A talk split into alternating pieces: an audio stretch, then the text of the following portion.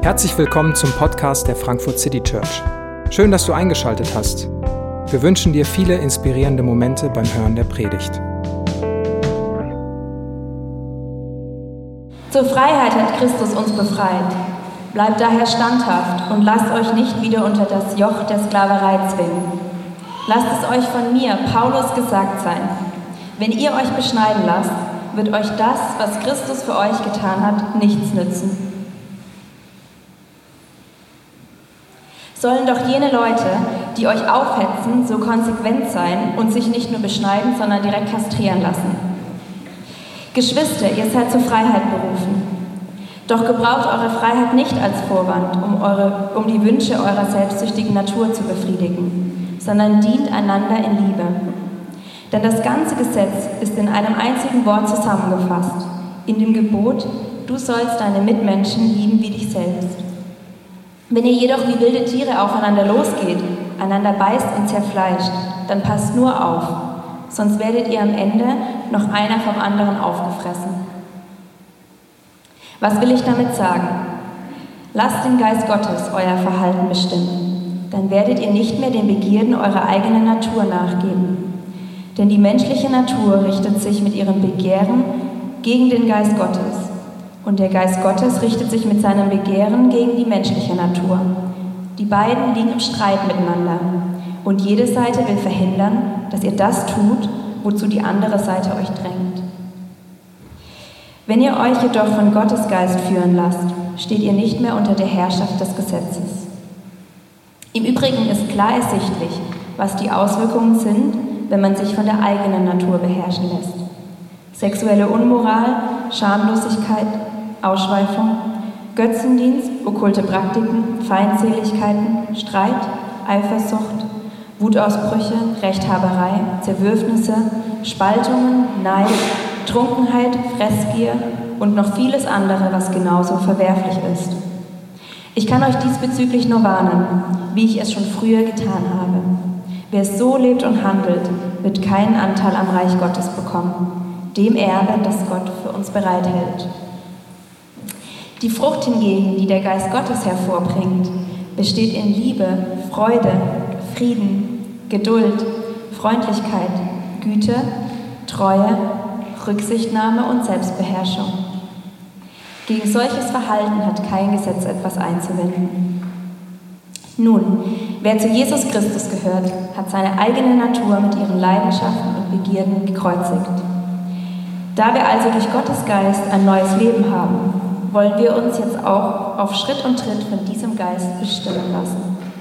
Wir wollen nicht überheblich auftreten, einander nicht provozieren und nicht neidisch aufeinander sein.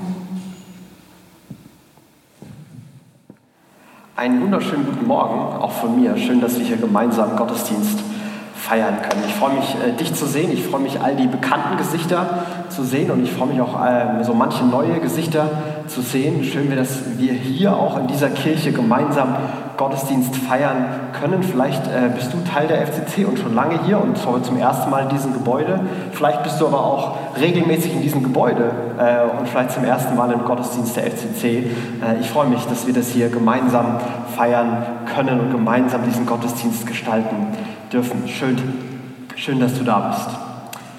Wir haben einen Text gerade gehört, das ist ein Auszug aus einem Brief, den, äh, der vor 2000 Jahren geschrieben wurde. Und wer das liest und hört, der merkt sofort, ähm, da geht es um ein paar Themen, Praxisen, Kontexte, die sind relativ weit weg von uns.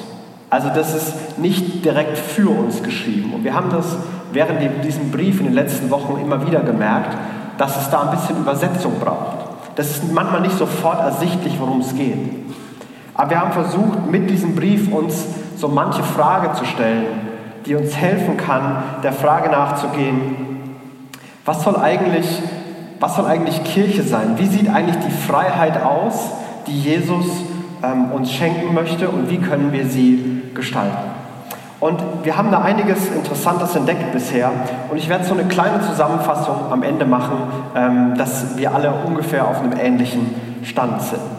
Diesen Brief schreibt also ein Mann namens Paulus vor ungefähr 2000 Jahren. Äh, Paulus ist 10 nach Christus irgendwie so geboren, der war also ungefähr 20 Jahre alt, als Jesus gekreuzigt wurde. Und Paulus war ein überzeugter Jude mit allem Eifer, den man nur haben kann. Also ein Satz, der ihn und Menschen, die wie ihn gedacht haben, geprägt hat, war, wenn ganz Israel nur einen einzigen Tag die Gebote Gottes halten würde, dann würde sich die Welt äh, zum Guten ergehen, dann würde der Messias Gottes kommen und dann wären alle Probleme gelöst. Er war also einer von denen, der selbst versucht hat, alles richtig zu machen und anderen Leuten hinterhergelaufen ist, um denen zu sagen, mach das richtig, fang damit an, hör damit auf. Mit vollem Eifer und Feuer Leidenschaft. Aus diesem Eifer heraus hat er auch die Christen erst verfolgt, weil sie in seinen Augen das jüdische Ziel zunichte gemacht haben, bis er dann selbst eine Begegnung mit Jesus hatte. Und er merkt, dass Jesus tatsächlich die Erfüllung aller jüdischen Hoffnungen ist, dass mit Jesus eine neue Welt beginnt. Nicht nur für Israel, sondern für alle Menschen auf der ganzen Welt beginnt etwas Neues. Dass am Kreuz, so unwahrscheinlich und unscheinbar das auch scheinen mag, die Liebe selbst über das Böse triumphiert hat, die Liebe Gottes sichtbar wurde und Liebe das Leitmotiv der neuen Welt Gottes geworden ist. Mit dieser Botschaft von der Liebe Jesu, der Liebe Gottes, mit dem Evangelium geht er jetzt in die Welt hinaus, unter anderem nach Galatien, das ist in der heutigen Türkei. Und dort erzählt er das Leuten, manche Leute glauben daran, ein paar hatten äh, jüdischen Hintergrund, ein paar nicht jüdisch, das wird heidnisch genannt. Und die waren dann zusammen und waren dann eine neue Familie, eine neue Gruppe, die sich um diesen Jesus versammelt hat. Und irgendwann eines Tages bekommt Paulus mit, dass es da ein paar Gastprediger, Wanderprediger gab. Und die haben den Leuten in Galatien gesagt, also ähm, sie müssen sich doch noch an das jüdische Recht halten. Sie sollen Sabbat halten, kein Schweinefleisch essen, also die Essensregeln. Und auch ganz wichtig für alle Männer, Beschneidung ist ein ganz großes Thema, weil sonst kann man nicht wirklich zu diesem Jesus gehören. Und diese kleine Gemeinschaft aus verschiedenen Gruppen hat sich auf einmal begonnen zu spalten und zu streiten. Und man hat sich der Frage gestellt, sollen wir eigentlich Juden werden, müssen wir das oder nicht? Und Paulus, ähm, ich, ich stelle mir das so vor, kam irgendwann kam ein, äh, ein Mann oder eine Frau zu ihm, hat ihm berichtet, hör mal zu Paulus, da in Galatien, die streiten sich gerade richtig, die fragen sich nämlich, ob die sich beschneiden lassen sollen oder nicht. Und ich kann mir vorstellen, wie ihm dann direkt der, die Hutschnur platzt, so, die machen was? Schreiber, hol deinen Zettel und schreib mit. Und dann gibt es da irgendeinen so Typen, der da sitzt und diesen ganzen Brief von Paulus mitdiktiert, der ihm äh, mitschreibt, der ihm wahrscheinlich ein paar Mal sagen muss, langsamer oder ich habe dir gerade, bist du sicher, dass du das so da stehen haben willst? Ich habe es jetzt dreimal gelesen, ich verstehe es doch nicht. Ja, soll so bleiben. Okay, alles klar, lassen wir drin. Ähm, und er diesen Brief mitschreibt. Also Paulus, ich, äh, ich muss mich doch sehr wundern über euch. Wie, wie könnt ihr aufhören, diese Botschaft von Jesus, an der dran zu bleiben? Wie könnt ihr das ändern? Schreiberling, äh, Paulus, man sollte am Anfang mal was Nettes sagen meistens. Also erst ein bisschen was Nettes, dann Kritik, ne? dann hören die Leute vielleicht auch besser zu. Nichts da Nettes, da gibt es nicht Nettes zu sagen, schreib! Also, Apostel Paulus, gesandt von Jesus, das ist das Evangelium. Warum habt ihr angefangen, das abzuwandeln? Seid ihr eigentlich bescheuert? Ich habe das selbst von Jesus bekommen. Ich weiß doch, wie diese Leute denken. Und die reden einfach nur Stuss. Die reden einfach nur Stuss. Wenn ihr jetzt anfangt, euch beschneiden zu lassen, dann dreht ihr die Zeit zurück. Dann tut ihr so, als gäbe es Jesus gar nicht. Mit Jesus hat eine neue Zeit begonnen. Das Gesetz, das galt vorher und jetzt mit Jesus gilt nur noch, dass ihr mit Jesus verbunden seid durch Glauben, dass ihr eure Hand zu Jesus ausstreckt, Jesus eure Hand nimmt und Jesus euch festhält. Glauben, Vertrauen, Verbindung zu Jesus. Und ob Mann oder Frau, ob arm oder reich, Sklave oder Freier, Jude oder Grieche, ganz egal.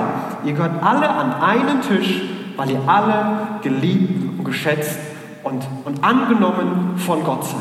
Der Geist Gottes lebt in euch, ihr habt alle dieses neue Leben. Wie doof könnt ihr eigentlich sein, dass ihr denkt, jetzt wo Gott was mit euch angefangen hat, danke Gott fürs Anfangen, den Rest kriegen wir selber hin. Das machen wir alleine, ein paar Regeln, dann ordnen wir das. Kein Problem für uns. Was soll das? Was denkt ihr euch?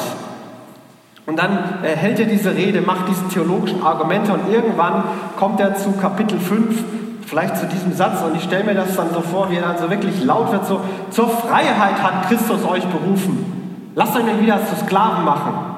Und die, die sich beschneiden lassen, die sollen sie das, die sollen sie das Ding gleich ganz abschneiden. Hey, Paulus, ich habe ja schon viel mitgeschrieben gerade. Bist du dir sicher, dass du das so da stehen haben willst? Das könnten auch noch andere Leute lesen. Ja, mach, schreib das da hin. Das kann doch nicht wahr sein. Freiheit und nicht Beschneidung ist das Thema. Die sollen sich das wirklich wegmachen. So ein Stuss reden die. Das ist einfach nur Müll und Gemüse. Das ist einfach nur Müll und Gemüse, was die da reden.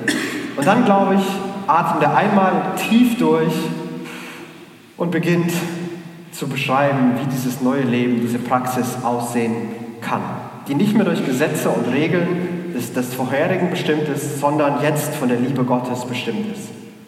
Er atmet tief, wird vielleicht ein bisschen ruhiger und nachdem er gesagt hat, die sollen sich gleich ganz abschneiden, Geschwister, ihr seid zur Freiheit berufen. Gebraucht eure Freiheit aber nicht als Vorwand, um die Wünsche eurer selbstsüchtigen Natur zu befriedigen, sondern dient einander in Liebe. Ihr seid zur Freiheit berufen. Aber nutzt es nicht, um alles egoistisch wieder zu füllen, sondern dient einander in Liebe. Denn da, wo Freiheit ist, aber kein, kein Leitmotiv da ist, da, wo jeder macht, was er will, da, da kommt das Chaos von Neuem hervor. Da kommt das vielleicht in einer anderen Form hervor, als es vorher da war, aber da kommt Chaos wieder hervor. Und wir kennen zig Beispiele, wo es Leitmotive braucht, weil sonst Chaos ausbrechen würde. Also Straßenverkehr, es ist relativ gut, dass es da ein Leitmotiv gibt, dass Leute möglichst sicher und möglichst schnell an ihr Ziel kommen sollen. Und deswegen gibt es dann Ampeln und Geschwindigkeitsbegrenzung. Und man kann über manche streiten, ob da wirklich 30 oder 50 sein sollte. Aber die meisten Leute denken doch, dass Ampeln eine gute Idee sind und 130 in der Stadt eine schlechte Idee ist.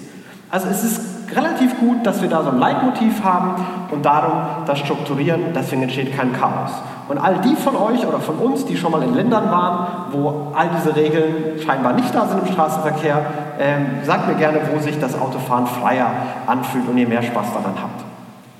Und er stellt hier zwei Dinge gegenüber. Er stellt hier äh, Selbstsucht, selbstsüchtige Wünsche und Liebe gegenüber. Selbstsucht, diese, diesen Fokus auf mich selbst und Liebe den Fokus auf andere. Und diese beiden Kategorien wird er als Gegenteile die ganze Zeit verwenden. Und wenn er, wenn er Selbstsucht meint, dann, dann meint es diesen, diesen egoistischen Teil. Wir haben ein Konzept, das, das gab es so damals nicht, das nennen wir Selbstliebe. Und das ist ein bisschen verwirrt auch manchmal, glaube ich. Da gibt es einen Teil der, der Selbstannahme. Also ich bin introvertiert und unterdurchschnittlich groß für einen Mann und das ist okay für mich. Ich hasse mich deswegen nicht und mache mich deswegen nicht selber fertig. Das ist Selbstannahme.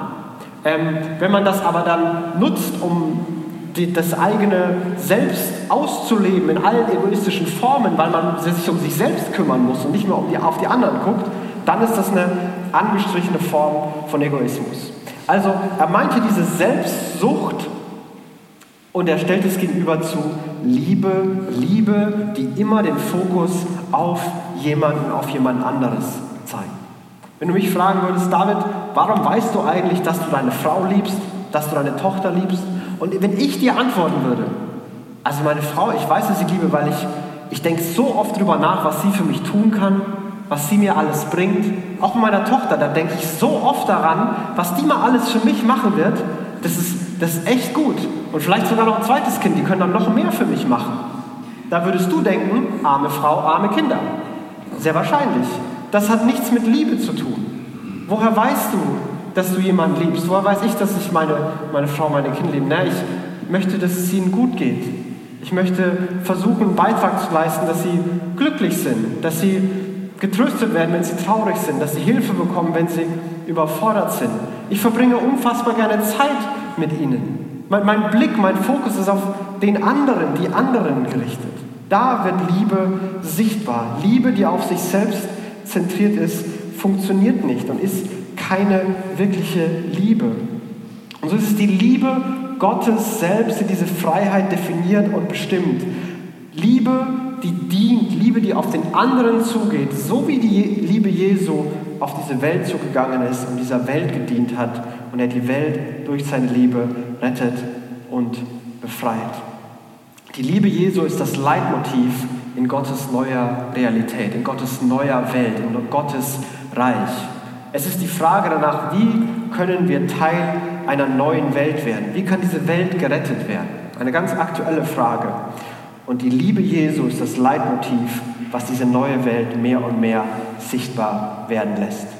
Es ist eine Freiheit, die sich nicht länger um sich selbst drehen muss. Eine Freiheit, die sich nicht länger die Frage stellen muss, was, wie kann ich es für mich sicher machen? Wie kann ich es für mich gut machen? Wie kann ich Fehler vermeiden? Sondern eine Freiheit, die sagen kann, okay, weil ich geliebt bin, und das andere, wenn ich Fehler mache, dann bin ich immer noch geliebt. Und wenn es unsicher wird, dann gibt es jemanden, der auf mich aufpasst, weil ich bin geliebt. Und ich beginne nach außen zu gucken. Wer sind denn die anderen um mich herum?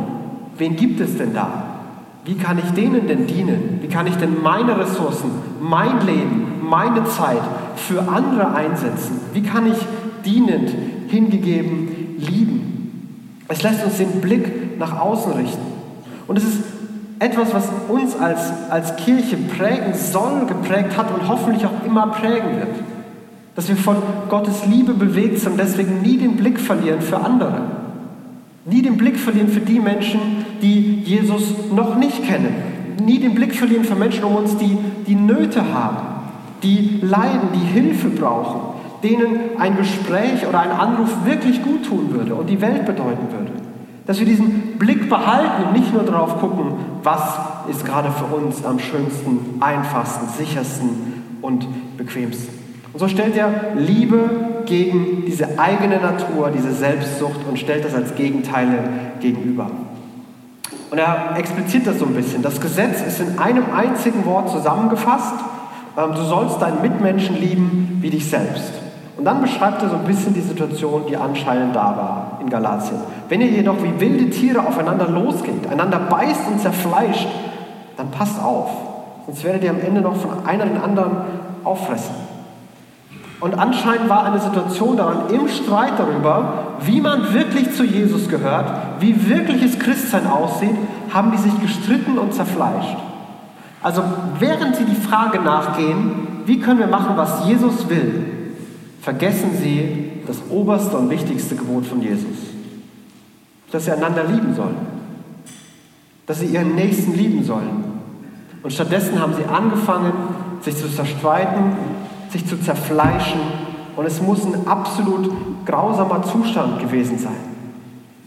Und wenn diese Idee der Liebe Gottes verzerrt wird, wenn, wenn an dieser Botschaft rumgedoktert wird, dann ist es nur eine Frage der Zeit, bis sich das im Alltag, in der Praxis zeigt, bis solche egoistischen Tendenzen durchbrechen und aufbrechen.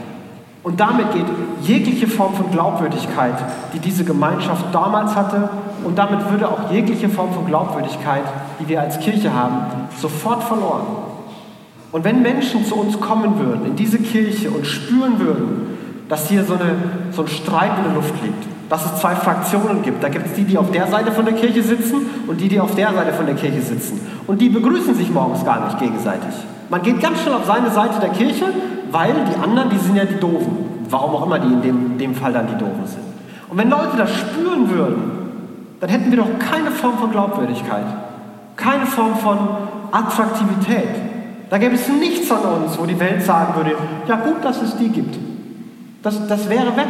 Jesus selbst hat formuliert, an der Liebe, die ihr zueinander habt, sollen die Menschen erkennen, wer ich bin und was ich getan habe. Die, die Liebe und die Einheit unter Christen, die Liebe und die Einheit in einer Kirche ist nicht verhandelbar. Und natürlich gibt es Differenzen. Natürlich gibt es verschiedene Meinungen. Natürlich haben verschiedene Lebensgeschichten verschiedene Überzeugungen geformt. Natürlich prallen da manchmal Welten aufeinander. Aber wenn wir aus Liebe es nicht schaffen, diese Differenzen aushalten und zu überbrücken mit Menschen, die genau wie wir an Jesus glauben, und sich daran festhalten wollen, wie sollen wir jemals Menschen Liebe begegnen, mit denen wir noch weniger gemeinsam haben, die noch weniger Überzeugungen als wir teilen? Wenn ihr euch untereinander nicht liebt, wie soll es dann bei anderen sein? Wenn ihr euch zerfleischt, warum, warum braucht es euch dann überhaupt? Das scheint ein bisschen die Perspektive zu sein. Ihr redet über Jesus und vergesst, was wirklich wichtig ist, dass ihr einander lieben sollt. Was will ich damit sagen? Vers 16, lasst den Geist Gottes euer Verhalten bestimmen, dann werdet ihr nicht mehr von den Begierden eurer eigenen Natur nachgehen. Lasst euch von Gottes Geist bestimmen, dann wird das andere kleiner und weniger werden. Und er, er stellt das einfach so in den Raum. Und er macht hier eine, eine Form von, von Paradigmenwechsel. Er sagt nämlich nicht mehr, ihr müsst es jetzt tun und machen, sondern Gottes Geist ist da. Gottes Geist sorgt dafür, dass ihr mit Gott in Verbindung seid. Ihr seid geliebt, ihr seid angenommen, ihr gehört zu Gott, ob Mann, Frau, groß, klein, egal welche Herkunft. Ihr seid Geliebte und Erben Gottes. Ihr sitzt alle an einem Tisch. Das ist da. Das ist durch Jesus geworden. Lasst euch davon bestimmen. Macht das sichtbar. Es ist nicht mehr, du musst tun damit, sondern das ist passiert. Und jetzt lasst uns dafür sorgen, dass es möglichst sichtbar wird. Lasst es uns durchbuchstabieren in alle unsere Erfahrungen, in unsere Lebensgeschichten, in alle unsere Lebensbereiche, in allen Beziehungen. Lass uns durchbuchstabieren, was es bedeutet, dass Gott uns liebt, dass die Liebe Jesu eine neue Realität, ein neues Leitmotiv geworden ist. Gott wohnt in euch, Gott ist da. Das ist das Entscheidende. Gott kennt euch. Ihr sollt euch darauf fokussieren, was Jesus schon getan hat. Und das soll euer Leben und das soll euer Leben bestimmen. Und das Bild, das er hier so aufmacht, ist der, dieser neue Fokus, dieser Paradigmenwechsel ist, Gott hat euch in einen, in einen Garten gesetzt, voller schöner Blumen, toller Bäume, nützlicher Sträucher und kümmert euch jetzt um die Dinge. Sorgt dafür, dass sie Licht und Wasser bekommen, düngen, düngt sie, schneidet sie zurück, macht was nötig ist, macht, dass es sichtbar und schön wird. Gott hat euch das gegeben. Und hört auf, die ganze Zeit nur Unkraut auszurupfen. Ja, manchmal muss Unkraut raus.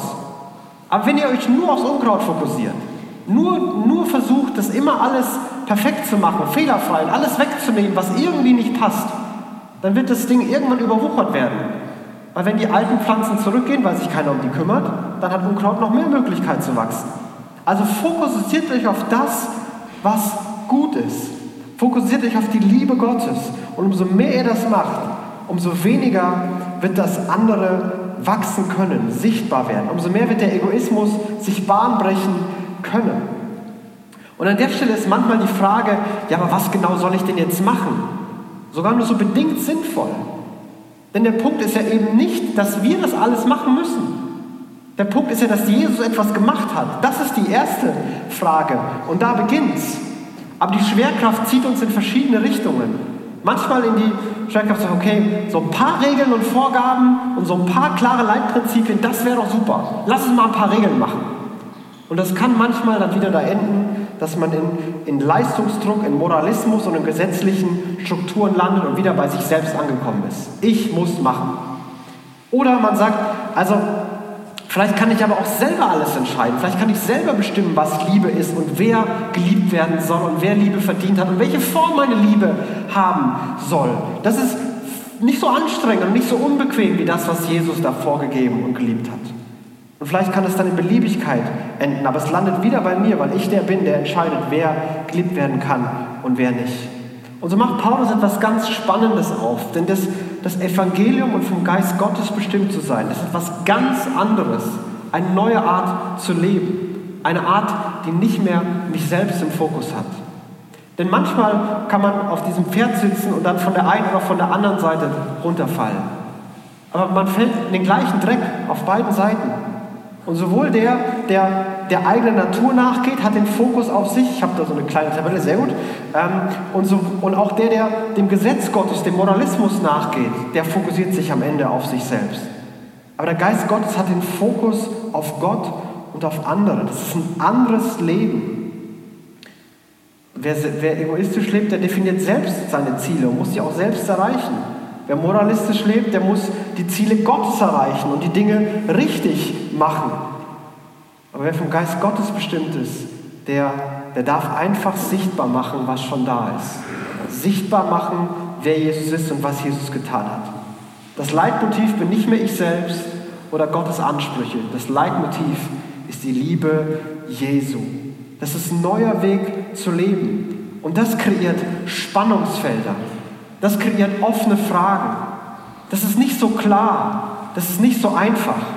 Beziehungen sind nicht so leicht zu regeln.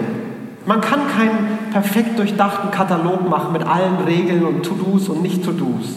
Und dann läuft die Beziehung. Dann funktioniert Liebe. Ja, meistens erstickt das Liebe. Das ist risikobeladen. Das ist nicht so einfach. Das geht nicht so leicht. Und sowohl die eine Seite als auch die andere Seite lasst uns wieder im gleichen Dreck landen. Ohne Jesus, bei uns selbst, zurückgeworfen auf das eigene Ich. Und da, wo sich der Egoismus bahnbrechen kann, da, wo das eigene Ich halt mal Platz hat, zu wachsen und auszubrechen, da, da sagt Paulus, kommen all diese Dinge hervor, von denen wir alle wissen, dass sie ein Problem sind. Nur nicht bei uns selber. Also diese Liste sind alles Sachen, wo man bei anderen sagen würde, ja, das stimmt für Peter.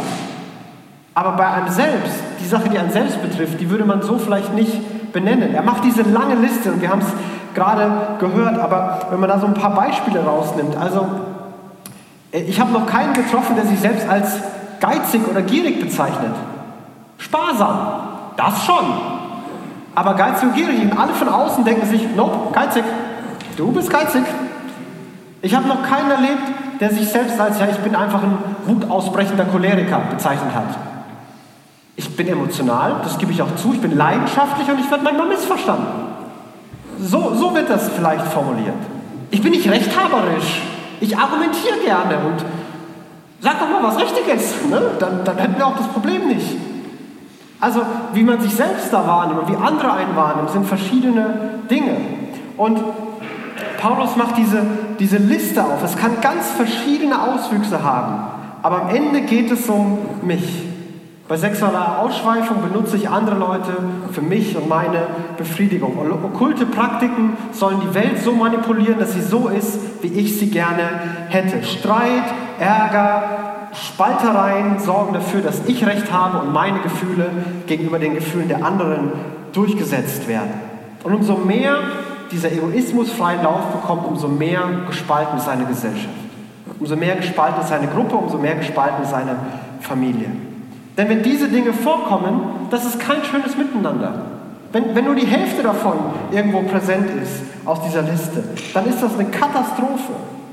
Und beides, der Egoismus wie der Moralismus, können diese Auswüchse haben. Das ist nicht so, ich mache mein Leben möglichst voll von Gesetzen und moralischen Vorstellungen, dann bin ich sicher davon. Der Unterschied ist vielleicht, dass es bei dem einen direkt sichtbar ist und beim anderen erst später sichtbar wird, wenn die verschlossene Tür aufgeht. Aber man kann doch keiner sagen, dass enge moralistische, gesetzliche Strukturen weniger Streit und weniger Unmoral und weniger Böses und weniger Zerwürfnis haben. Das, das ist genau das Gleiche. Beides kann diese Auswüchse haben. Die eigene Natur kann sich in verschiedensten Formen zeigen, aber alle sind tödlich. Tödlich für Beziehungen, für den eigenen Körper, für die Gemeinschaft, für die Seele, für die Gottesbeziehung. In irgendeiner Form führt sie zum Tod. Und Paulus sagt, ich kann euch diesbezüglich nur warnen, wie ich schon früher getan habe. Wer so lebt und handelt, der wird keinen Anteil am Reich Gottes, an Gottes neuer Welt haben und dem Erbe, das Gott für uns bereithält. In Gottes Reich wird es all das nicht geben. Der Punkt ist, dass Jesus ja gekommen ist, um die Welt neu und schön zu machen, um das Chaos zu beseitigen. Und nichts davon wird Platz haben. Und die Formulierung ist, wer so einen Lebensstil hat, wer so lebt und handelt, wenn das dein Lebensstil ist, dann, dann wird für dich da kein Platz sein. Das ist jetzt kein Zurückrudern, das ist kein, so ja, hier kommt das Kleingedruckte, ihr müsst nämlich doch leisten. Nein, das Erbe ist bestimmt dadurch, dass ihr mit Jesus verbunden seid. Jesu Hand halten, mit Jesus verbunden sein, Jesus, der uns festhält. Das ist das Entscheidende. Aber wenn wir von dieser Liebe Jesu bestimmt sind, wenn das in uns sichtbar wird, dann kann das nicht unser dauerhafter Lebensstil sein. Das kann nicht 60 Jahre mehr werden. Das, da würde man denken, ja, irgendwas stimmt da nicht. Irgendwas funktioniert da nicht. Das heißt nicht, dass alles sofort perfekt sein muss. Das heißt nicht, dass alles in drei Monaten oder drei Jahren geregelt sein muss. Aber die, wird die Liebe Gottes sichtbar, tut es dir weh, dass die Liebe Gottes in manchen Bereichen noch nicht so sichtbar ist, wie sie sichtbar werden sollte. Ist da was? Das, das, das sagt Paulus hier. Sorgt dafür, dass der Egoismus keine freie Bahn bekommt. Die Frucht hingegen die der Geist Gottes hervorbringt, besteht in Liebe, Freude, Frieden, Geduld, Freundlichkeit, Güte, Treue, Rücksichtnahme, Selbstbeherrschung. Und die Formulierung hier ist interessant, er schreibt Frucht, Singular, also eine Sache. Das ist ein so ein, so ein Traubenbündel. Das gibt alles nur im Paket. Es gibt nicht nur das eine und das andere. Das ist ein Paket, das hervorgebracht wird. Und die Dinge beziehen sich aufeinander. Also wer, wer freundlich, freundlich sein will, aber komplett ungeduldig, das wird sich manchmal ausschließen. Wer, wer freundlich sein will, der braucht auch Geduld. Wer andere lieben will, der muss Rücksicht nehmen. Wer den Frieden wahren will, der muss sich in, in Treue, in Selbstbeherrschung üben. Die Dinge gehören zusammen. Das ist eine Sache, das ist ein Paket, das hervorgebracht werden soll. Und es ist ein Paket, was Jesus selbst beschreibt, das Wesen von Jesus beschreibt. Jesus selbst soll in und durch uns sichtbar werden, ganz persönlich und in, durch uns als Kirche soll Jesus sichtbar werden, seine Liebe sichtbar werden. Und die Frucht des Geistes, da, darin zu wachsen, in, diese, in dieser, dieser Frucht, die Gottes Geist bewirkt, das geht nur im Miteinander. Das sind alles Beziehungsworte, das ist alles aufeinander äh, geprägt. Du kannst ein Buch lesen und Seminare online machen über Freundlichkeit in deinem Kellerzimmer sitzen und denken so, jetzt bin ich freundlich. Und als allen ist die Absurdität der Situation bewusst. Freundlich bist du, wenn jemand dein Lächeln sieht. Ganz einfach. Geduld ist super einfach, wenn keine anderen Menschen da sind. Wenn die nervigen Leute da sind, dann wird es spannend. So lernt man das. Das setzt uns in Beziehung. Das geht nur miteinander. Der Charakter Jesu kann sich in dir nicht formen, wenn du keinen Kontakt zu anderen Menschen hast, sondern wenn du dein eigenes Ding machst, sondern da, wo Menschen einander begegnen, da, wo Liebe gefordert wird, da, wo Freude, da, wo Frieden, da, wo Geduld nötig wird, da, wo man Freundlichkeit und Güte und Treue zeigen kann, wo Rücksicht und Selbstbeherrschung dazugehört, Situationen besser macht, da wachsen wir da rein und da können wir das lernen. Und dann sagt er, wer so lebt, gegen den hat niemand was. Wenn das unsere Gemeinschaft beschreiben würde, wenn das unsere Kirche vor allem beschreiben würde, dann müssen wir uns nicht selber rechtfertigen. Dann ist allen klar, was das Anziehende, was das Besondere, was das Gute ist. Wenn wir es schaffen, all die Differenzen, all die Unterschiede, all die verschiedenen Geschichten und Meinungen an einen Tisch zu bringen und in Formen der Liebe sichtbar zu machen, wo Freude und Frieden spürbar ist, wo man Freundlichkeit erlebt, das ist das Besondere. Aber gleichzeitig kreiert auch das ein, ein Spannungsfeld, nämlich dieses persönliche Wachstum, diese persönliche wie Jesus werden. Heiligung ist der Fachbegriff dafür. Und die Einheit, die steht in Spannung zueinander. Eins ohne das andere ist manchmal relativ einfach. Wer sich nur auf, ähm, auf Heiligung äh, fokussiert, wie Jesus werden, aber dem Einheit nicht so wichtig ist, der trennt sich einfach von denen, die keine richtigen Christen sind.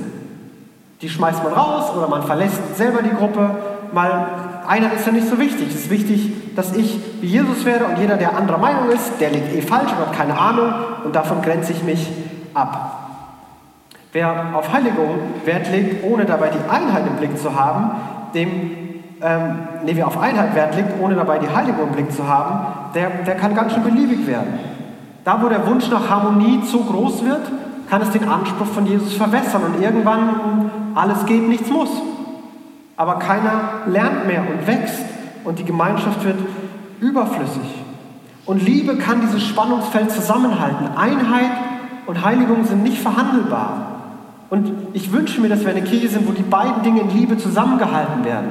Ich will nicht die rausschmeißen oder mich von denen absondern, die keine richtigen Christen sind, was immer genau das ist. Wer mit Jesus verbunden ist, gehört dazu. Aber ich will genauso nicht in einem Wunsch nach Harmonie herausfordernde Gespräche vermeiden oder Anfragen an manche Entscheidungen stellen. In Liebe, nicht verurteilen, aber beides muss zusammenbleiben. Denn nur gemeinsam können wir eine Einheit sein, auch nur gemeinsam können wir persönlich wachsen. Kurze Frage, wozu neigst du? Bist du eher jemand, der Leuten die Wahrheit sagt und auch die, Bezie die Beziehung riskiert? Oder bist du eher jemand, der um der, um der Harmonie willen auch mal das schwierige Gespräch vermeidet? Auch wenn du wüsstest, dass es eigentlich notwendig wäre. Und ich lade dich ein, das Gegenteil zu machen von dem, was du automatisch machst. So einfach ist es. Wenn du jemand bist, der immer die Meinung rausknallt, versuch mal Harmonie. Wenn du jemand bist, der immer nur nach Harmonie strebt, versuch mal eine Meinung zu sagen. Und das kann uns in dieser Spannung halten. Und so kommt Paulus zu einem, einem Ende dieser, dieser, dieser ersten praktischen Idee, dass Liebe jetzt das Leben bestimmt. Liebe in Jesus soll sichtbar machen, was ist. Wer zu Jesus gehört, Vers 24, hat seine eigene Natur mit ihren Leidenschaften und Begierden gekreuzigt. Da wir also durch den Gottes, Gottesgeist ein neues Leben haben, wollen wir jetzt auch auf Schritt und Tritt von diesem Geist uns bestimmen lassen. Hier ist nochmal diese Erinnerung. Der Rahmen für Wachstum ist Gottes unfassbare Liebe und Gnade. Die alten Begierden, das alte Üble, da wo vielleicht das, das schlechte Gewissen in dir hochgekrochen ist, das ist mit Jesus beendet. Das ist vergeben, da ist Freiheit. Das muss nicht mehr als schlechtes Gewissen, ja, das darf nicht mehr als schlechtes Gewissen hochkommen, weil die Liebe Gottes größer ist, weil die Gnade Gottes dieser unfassbare Rahmen ist. Die Liebe Jesu soll das Zentrale sein. Die Liebe Jesu versuchen wir deshalb auch jeden Gottesdienst ins Zentrum zu stellen und jeden Gottesdienst uns vor Augen zu führen. Dass sie jeden Sonntag vielleicht ein Stückchen tiefer singt, einen neuen Lebensbereich beginnt zu erreichen und zu verändern und zu prägen. Und dafür kommen wir zusammen, denn nur zusammen können wir uns das spiegeln und uns gegenseitig helfen. Und so ist die Liebe Jesu das Leitmotiv, nach dem wir lieben. Von dieser Liebe Jesu, wo Paulus in Galater 2, Vers 20 sagt, ähm, dieser Jesus, der hat alles für mich getan. Und er, und er schreibt, ähm, nicht mehr ich lebe, sondern Christus lebt in mir. Und solange ich noch dieses irdische Leben habe, lebe ich im Glauben an den Sohn Gottes, der mir seine Liebe erwiesen hat und sein Leben für mich gegeben hat. Und so feiern wir mit diesem Bewusstsein Abendmahl, dass es die Liebe Gottes ist, die uns vorausgeht. Dass Jesus sein, sein Leben für uns gegeben hat. Und wir, wir brechen das Brot als Erinnerung, dass sein Leib gebrochen wurde. Und dass Jesu Blut vergossen wurde. Daran erinnert uns der Kelch. Dass da etwas Neues begonnen hat, dass seine Liebe in unsere Herzen, in unsere Gegenwart hineinfließt. Und das ist diese Liebe und Hingabe, dass es das Kreuz ist, was unser Leben auch jetzt prägt. Ja, das führt zu Missverständnissen. Ja, das führt zu Herausforderungen. Ja, das sorgt für eine, für, für eine Klarheit, die vielleicht manchmal nicht so klar erscheint. Die manchmal ein Freifahrtschein ist und manchmal der alte Druck, den man noch von früher kannte. Aber das kreuzgeformte Leben, das das Leben, das die Liebe Jesu im Leitmotiv hat. Daraus sind wir herausgefordert. Darauf wollen wir uns fokussieren. Und wenn wir das tun, wird das Gute wachsen und das andere weniger werden.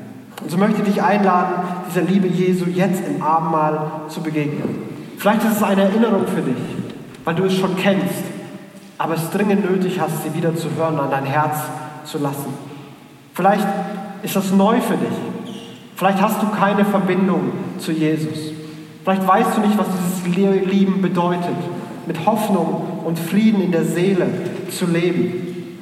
Dann lade ich dich ein, auch zum Abendmahl zu kommen. Vielleicht ist das dein Schritt auf Jesus zu, wo du die Hand ausstreckst und er deine Hand ergreift und ihr für immer verbunden seid. Und so möchte ich dich einladen zum Abendmahl. Wir werden es so feiern, dass du während der Lieder nach hinten gehen kannst dir ein Stück Oblade nehmen kannst, in den Saft eintauchen und dann zu dir nehmen kannst. Du kannst auch ähm, ein Gebet in Anspruch nehmen. Hinten links oder wenn ihr nach hinten geht, links wird mit Mark stehen. Der betet gerne für euch, was immer da vielleicht ein Anliegen ist. Ähm, lasst es ihn gerne wissen. Er betet gerne für euch. Und so darf ich dich einladen, der Liebe Gottes im Abendmahl zu begegnen, die Liebe Gottes zu besingen. Kommt, seht, schmeckt und erlebt, wie voller Liebe Gott für dich hier und heute Morgen ist.